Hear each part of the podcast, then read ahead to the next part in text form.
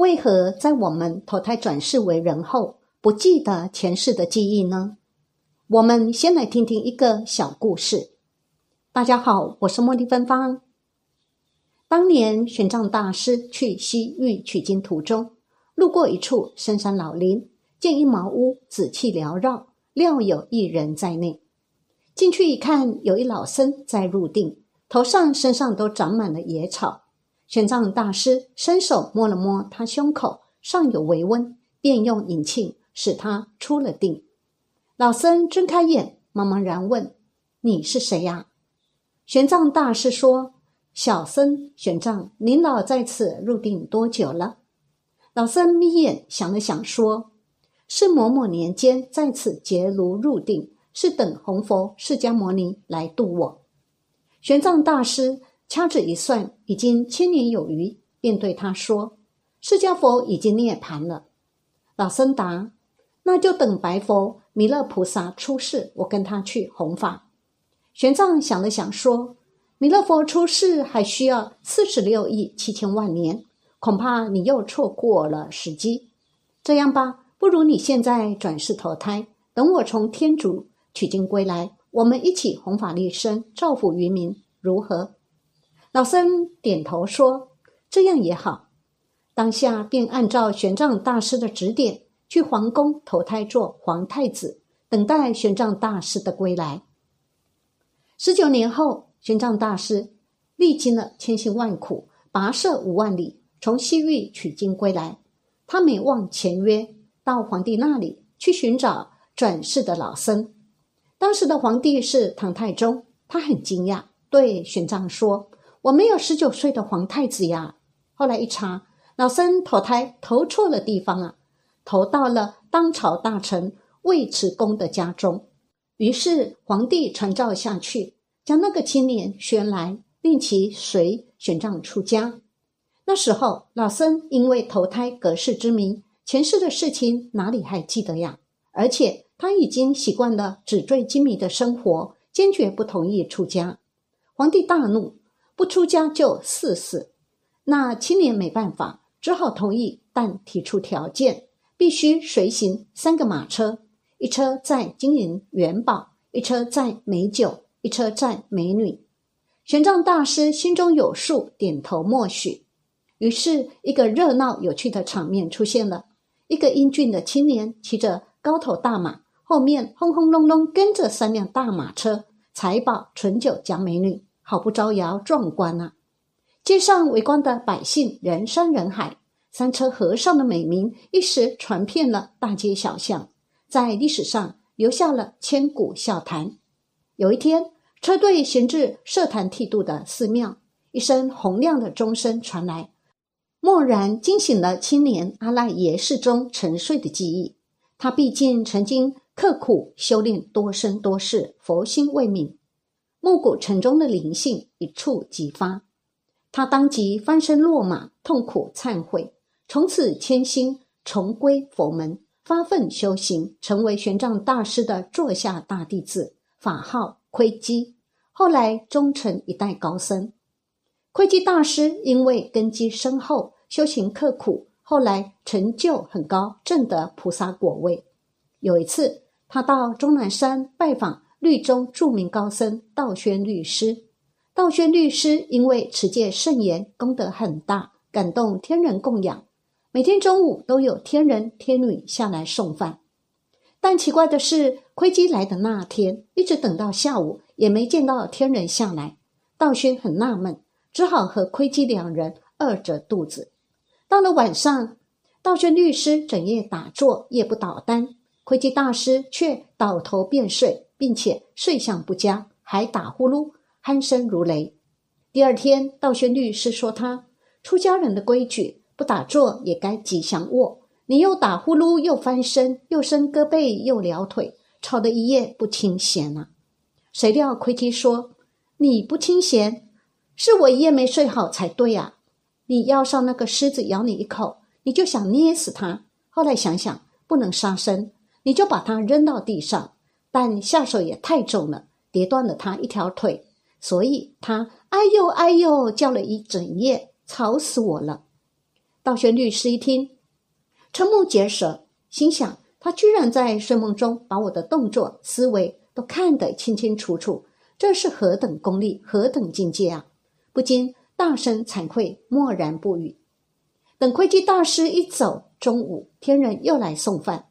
道宣问：“为何昨天中午没来呢？害得我和客人饿肚子。”天人大呼冤枉，说：“我昨天中午是有来了，可是整个山顶祥云笼罩，金刚护法布满空中，一定有大菩萨在此。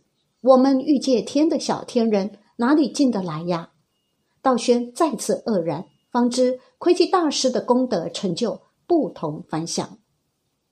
人为什么记不起前世呢？原来是因为隔音之谜。佛说《见证经》节录白话译文。有一天，佛和弟子们在罗月指城外的一棵大树下休息。有一位新出家的比丘，名叫见证，心里正在琢磨一个问题。佛说，人死后有后事，为什么不见有人回来报告呢？我要问一下佛陀，还没开口，佛也知道。世尊就先说道：“弟子们，你们看这棵树，本来只是一颗种子，现在已长成茂密的大树。起初是种子时，还没有树根、树干、树叶和果实，在地水火风四大的因缘作用下，种子才发芽，芽生茎，茎生叶，叶生花，花结果实，辗转变异。”虽然已经不是原来的种子，但又不离原来的种子。你们说这些根茎花果还能再变回原来的种子吗？弟子们都回答不能。我告诉弟子们，生死也是这样，无名愚痴为本，犹如树的种子，种子虽小，却能长成大树。无名愚痴生形，形生事，事生名色，名色生六入，六入生畜，畜生受。受生贪爱，爱生执取，执取生幼，有至生，生至老死，和十二因缘。有了身体，就有老死，死后世神随生前善恶之心去往来世。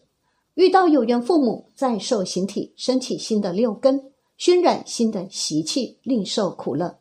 加上环境的转变，都已经和前世不同。不能再恢复到原来的身体习气住所，犹如大树不能恢复为种子一样。比丘见证起坐长跪，向佛请问：我有生以来见到不少人去世，比如父子、兄弟、夫妻、朋友怨仇离别，或相爱，或相憎，为何不见死后世神回来和活着的人当面报告呢？是什么令世神有所隔碍？愿世尊分别解说，令我等。断除疑惑，世尊做了种种譬喻，解答见证比丘的问题。佛说：世神没有形象，若身作福，则世神随着福业转生，不能回来向人报告。为什么呢？比如冶炼家将矿石炼成铁，成铁后铸成铁器，铁器还能恢复为矿石吗？世神离体住在中阴身，犹如矿石已炼成铁。从中阴身转受新的身体，则犹如将铁铸成铁器，原来的形体就消失改变了，不能再恢复为原来的世身。今生持五戒者，来世得受人身。另有新的父母，世神便有六种隔碍：一住在中阴身不得复还；二入于胞胎之内；三出胎时受挤迫剧痛而忘失以前的事项。四呱呱坠地后，痛而忘失以前的事项，升起新的所见所想。五出生后就贪着食物，忘失旧事。六慢慢长大，受到新事物熏习，忘失旧事。譬如商人周游四方各国，如果心里只想着其中一方，就不会想到其余三方。世神因为这六种隔碍，不能恢复为原来的样子，犹如种子长成树，矿石炼成铁，所以不能回来向人报告。又比如制陶家以火将土烧成瓦，瓦就不能再恢复为土了。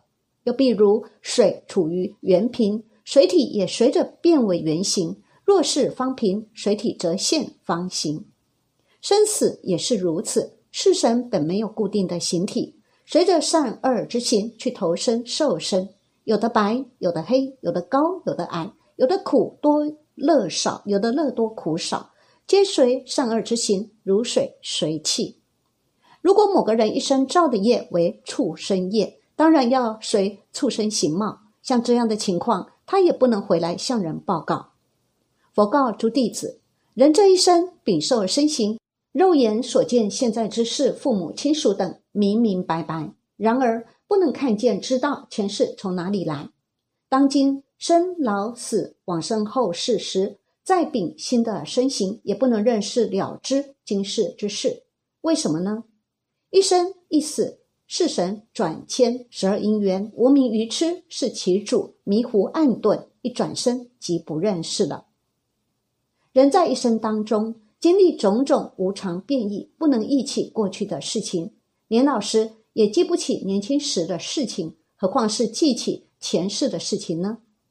由于隔音之谜和胎狱的系缚障蔽，若未得道义，被愚痴疑惑污染，想要见到世神的来去，当面回来报告是不可能的。